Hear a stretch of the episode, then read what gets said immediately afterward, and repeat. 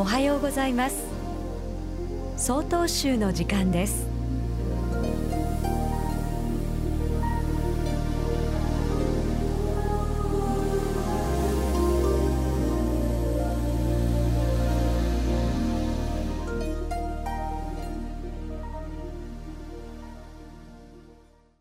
おはようございます。上砂川町道光寺栗原商工です。昨今少子高齢化が深刻化し日本人の仏教離れ人とのつながりの希薄さが社会問題として取り上げる報道を耳にする方もいらっしゃると思います。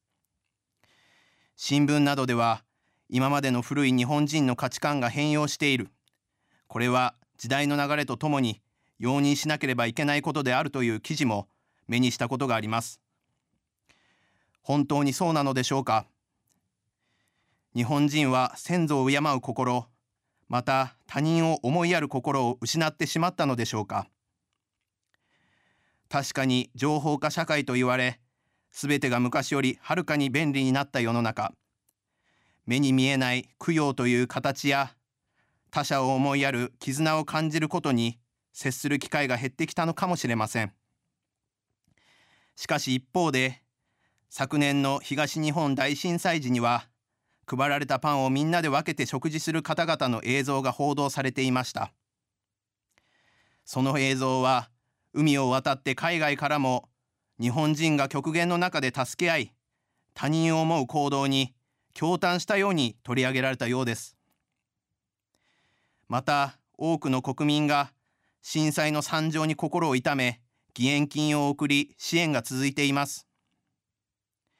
道元禅師様は消防現像発菩提心の中で己未だ渡らざる先に一切主情を渡さんと発願し営むなりと示されました。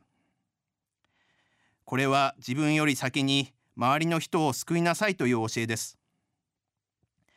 東北の被災者の行動はまさにこのことの実践に他ならないのではないでしょうか。我々の心の奥底にはきっと仏教の教えの実践が自然と行動される心が備わっているのだと深く感じる瞬間でもありました。まだまだ復興には時間がかかっているのが現状です。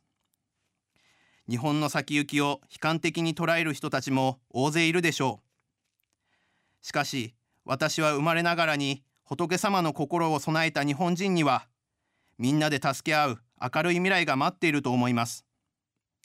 私は日本人の深い仏教の心を信じています。ただいまのお話は上砂川町道光寺栗原翔光さんでした。この番組に対するご意見ご感想をお寄せください。郵便番号064-0807札幌市中央区南七条西4丁目曹洞州北海道管区強化センター。曹洞州の時間係まで。お便りお待ちしております。これで曹洞州の時間を終わります。今日も一日健やかにお過ごしください。